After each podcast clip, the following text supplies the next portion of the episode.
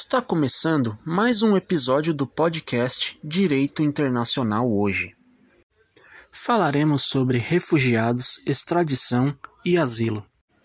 Eu sou Evandro Figueiredo Dosol e conto com a participação dos meus colegas Amarílio Krieger, Fagner da Silveira, René Aron Melo Franco de Souza, Wallace Eduardo Camargo Santiago e Wellington Cauê de Matos. Fagner, qual a diferença entre asilo político e refúgio? A Declaração Universal de Direitos Humanos garante que uma pessoa possa buscar proteção fora do estado em que ela se encontra.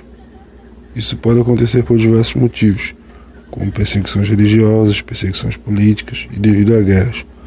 No caso do asilo, a maioria da doutrina entende que se dá por perseguição política, e nesse caso, o Estado que define se concede ou não, o que gera várias críticas por parte da doutrina, porque ele é um instituto de ordem humanitária. No caso do refúgio, a perseguição se dá por motivos de raça, religião, nacionalidade e envolve um grande número de pessoas. Existem tratados internacionais que regulam a concessão do refúgio. Se os requisitos existentes nos tratados forem cumpridos, o Estado tem a obrigação de conceder o refúgio. A quem cabe a verificação da aplicação dessas regras?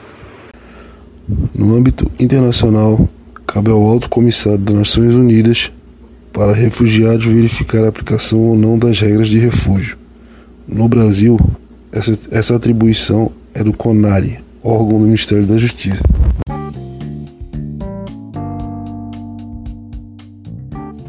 Muito obrigado, Fagner. Bem, no ordenamento jurídico internacional, a gente percebe que existem duas modalidades diferentes de asilo político: o asilo territorial e o asilo diplomático.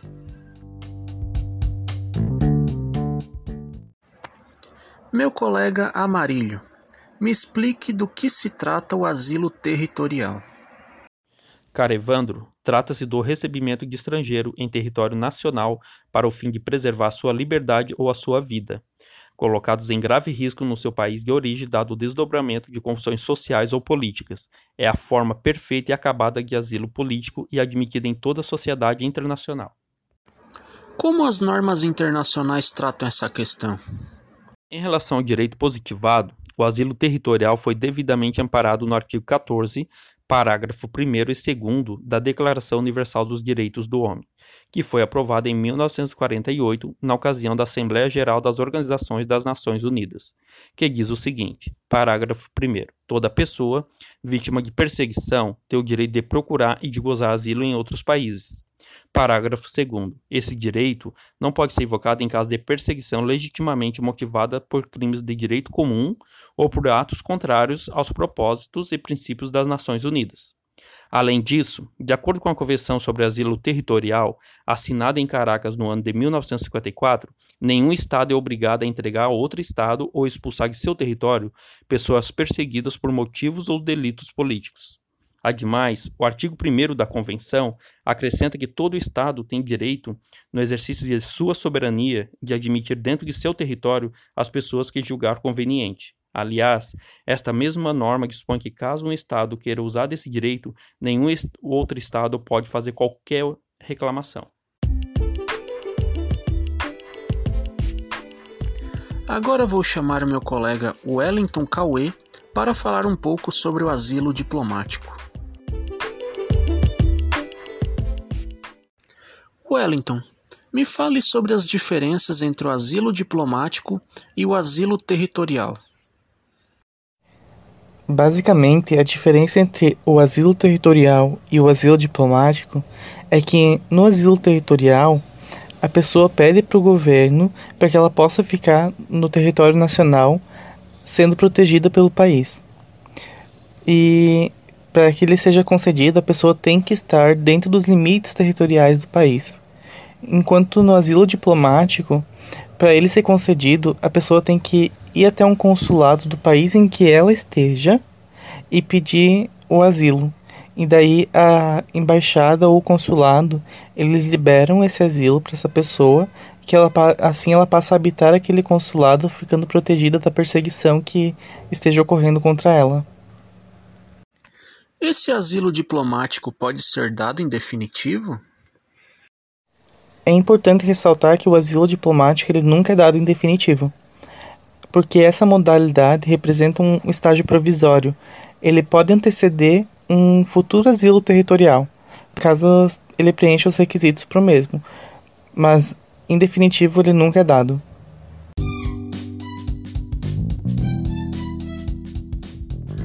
Muito boa explicação, Wellington. Agora falaremos um pouco sobre extradição. Para isso, vou chamar meu colega René.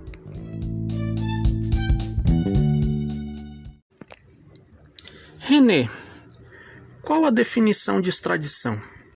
Extradição consiste em um instituto jurídico que, pelo meio do qual um Estado estrangeiro, a pedido, entrega um indivíduo acusado de ter cometido crime ou em virtude desse já ter sido condenado a outro Estado estrangeiro que é competente para julgá-lo ou puni-lo. Como o ordenamento jurídico brasileiro trata essa questão? Nosso ordenamento jurídico trata a extradição sob competência legislativa e sob competência judicial. No que diz respeito à competência legislativa, compete privativamente à União legislar sobre nacionalidade, diga-se aí também os limites os quais seus nacionais podem ou não ser extraditados, conforme inciso 15 do artigo 22. Nesta mesma linha, o artigo 83 do Estatuto do Estrangeiro estabelece que nenhuma extradição será concedida sem prévio pronunciamento do plenário do STF sobre sua legalidade e procedência, não cabendo recurso da decisão. Após essa análise do STF, há duas possibilidades quanto à procedência ou não do pedido de extradição. Primeira possibilidade: se o STF decidir pela improcedência do pedido, por não restarem presentes os requisitos necessários à extradição, o processo será encerrado, tornando-se proibida a extradição.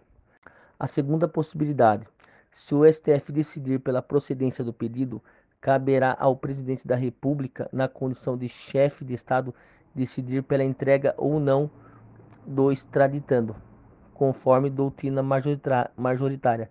Trata-se de um ato de soberania nacional.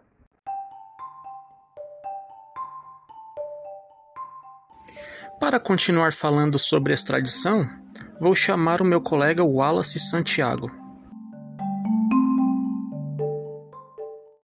Wallace, Brasileiros natos podem ser extraditados? Considerando que o Estado possui a obrigação de proteger os seus nacionais, o que configura um direito fundamental, com base nos direitos humanos, o brasileiro nato não pode ser extraditado pelo Brasil a pedido do governo estrangeiro, pois a Constituição da República impede, em caráter absoluto, a efetivação da entrega extradicional daquele que é titular da nacionalidade brasileira seja pelo critério jus soli, seja pelo critério jus sanguinis. Essa previsão constitucional sequer pode ser alterada pela, por emenda constitucional, tendo em vista a cláusula pétrea inserida no parágrafo 4 do artigo 60 da Constituição Federal. Na Constituição Federal, o princípio da não extradição do brasileiro nato está explícito no inciso 51 do seu artigo 5 não havendo qualquer possibilidade de extradição, independentemente do nacional ter também a nacionalidade primária de outro país. E quanto aos estrangeiros? No Brasil, a extradição é um ato de cooperação internacional que consiste na entrega de uma pessoa acusada ou condenada por um ou mais crimes ao país que a reclama. Pode ser solicitada a extradição tanto para fins de instrução do processo penal a que responde a pessoa reclamada, quando para o cumprimento da pena já imposta. É importante ressaltar que a extradição exige decretação ou condenação da pena privativa de liberdade. A extradição pode ser classificada a partir de dois pontos de vista distintos. A extradição ativa, quando o governo brasileiro requer a extradição de um foragido da justiça brasileira a outro país, e a extradição passiva, quando determinado país solicita a extradição de um indivíduo foragido que se encontra em território brasileiro. Tal como o caso do César Battisti, que foi condenado por quatro homicídios na década de 70 na Itália, e sua extradição no Brasil foi decretada em 2018.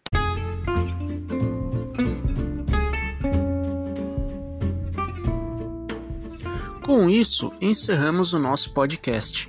Obrigado por nos ouvir. Até a próxima.